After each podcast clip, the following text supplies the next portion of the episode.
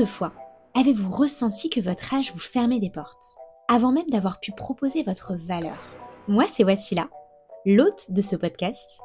Et il y a deux ans, j'ai créé une start-up, Les Infatigables. Mon but? Lutter contre l'isolement social des seniors en leur proposant des activités fun et adaptées. Après avoir rencontré des centaines d'infatigables, le constat est sans appel. Nous évoluons dans une société où les étiquettes collent. Et surtout celles liées à notre identité et à notre âge. Dans ce podcast, on va parler âge, sans tabou ni cliché.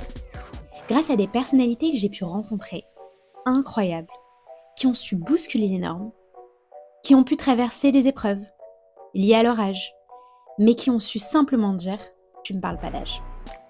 Bonne écoute